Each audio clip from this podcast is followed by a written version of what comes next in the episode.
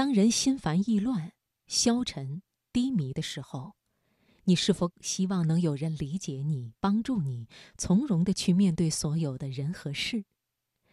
我们今天晚上的这个人物故事的主人公名字叫海兰，他在三十八岁时放弃从事多年的专业和百万年薪，从零开始学习心理学。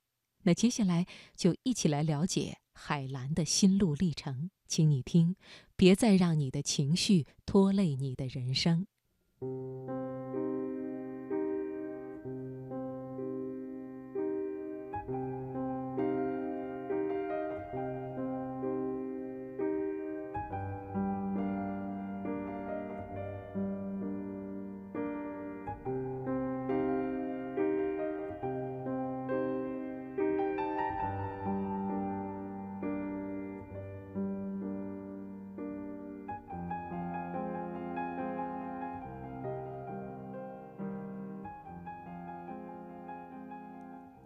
海兰出身于医学世家，一九九零年以优异的学习成绩被复旦大学医学院录取，成为中国眼科之父郭炳宽先生的关门弟子，攻读博士学位。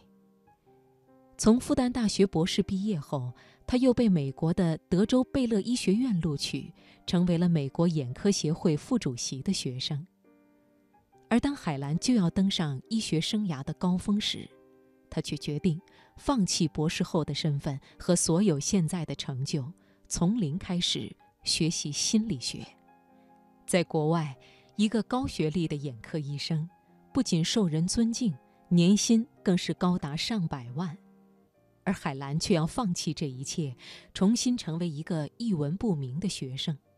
当时的他，背井离乡，没有富裕的积蓄，还有孩子要抚养。他的疯狂决定遭到了父母和公婆的极力反对。回想当初这个决定时，海兰说：“我出生在一个医学世家，年轻的时候也不知道如何选择自己的未来，于是按照父母的心意学医行医，研究近二十年，在国内外都做到了顶尖水平。但是我一直有逆水行舟之感，辛苦疲惫。”当我在国外接触到心理学，顿时感到醍醐灌顶，被深深吸引。于是，他放弃了前途一片光明的博士后荣誉，从头开始。这一年，他已经三十八岁了。海兰重新走进校园不久，他的爱人也因为二零零零年 IT 业的大滑坡失业了。父亲得知这件事情后，更是火冒三丈。在电话里严厉斥责：“学心理学有什么用？你能养活自己，养活你的女儿吗？”就在海兰一度动摇的时候，丈夫给了她巨大的支持。追求梦想总是要付出代价的，只要是你热爱的，就放手去做吧。我们有手有脚，大不了去餐馆刷盘子。后来，无论遇到多大难处。海兰都会想起丈夫的这番话，并一直激励她坚持下去。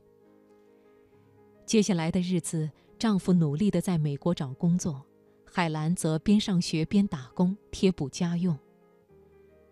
日子虽然过得非常清贫，但是她的学业完成的却非常出色，成为全美排名前三的皮博迪教育学院的优秀硕士毕业生，并且获得了奖学金。毕业后，因为心理学专业在当时找工作不容易，于是他申请当起了危机干预热线的义工。没有工资，从最基本的扫地、倒水、接电话做起。海兰非常勤快，毫无怨言，完全不把自己是个博士后当一回事。他的热情工作表现和负责任的态度，引起了热线管理主管的注意，并且和海兰成为了好友。在他的推荐下，海兰加入了全球最大的心理健康中心。四十一岁，海兰终于得到了一份正式的与心理学相关的工作。得到机会的他牢牢抓住，一路成长为移民和难民项目主任。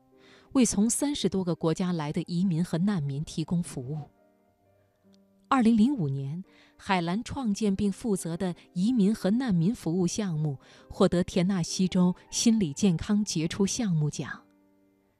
财务状况慢慢得到改善的海兰，拥有了一栋自己亲手设计的三百多平米的别墅，生活美好惬意、逍遥自在。但是好日子没过多久，四十多岁的他再次决定，放弃别人眼里终极梦想般的生活，携家带口回到祖国。因为他的心里始终有些东西放不下，时不时就在深夜朝他袭来。当初向大使馆申请待在美国时，一封走流程的信戳痛了海兰的内心。信上写了一句：“我们同意你留在美国，但希望你有朝一日能够回到祖国，报效祖国。”即便海外学子在申请留在国外时都会接到这封信，但是对于海兰来讲，这封信的分量很重，重到一直压在她的心里。最终说服了丈夫，学有所成的海兰决定放弃在美国拥有的一切，回到中国。二零零八年汶川地震，四十七岁的海兰带着爱人和女儿。作为汶川地震救灾志愿者，为灾区近十万名师生提供全面的心理救援。海兰一家和灾区人民同吃一锅饭，在余震时不时袭来的最前线驻扎四川整整三年。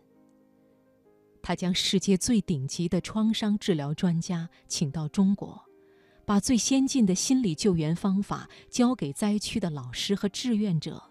创建了让大人教孩子、大孩子教小孩子的同伴教育体系，让普通人接受专业培训后去帮助更多的人。二零一二年，受著名主持人杨澜的邀请，海兰担任《天下女人幸福力课程》的首席专家导师。二零一五年。海兰创立海兰幸福家，致力于帮助中国家庭提升幸福感，通过梳理亲密关系、亲子关系，将宁静和谐带入亿万家庭。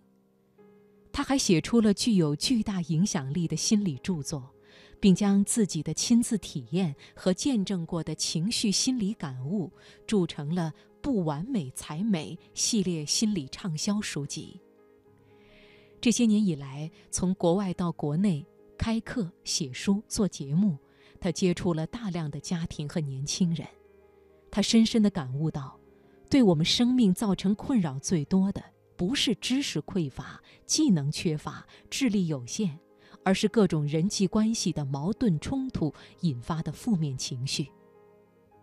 在公司受了委屈，回家就忍不住朝家人乱发脾气。对工作充满了麻木和倦怠，找不到自己真正的价值。都市生活、房子、结婚、育儿等带来的物质焦虑，患得患失、自卑、怕被拒绝、担忧未来。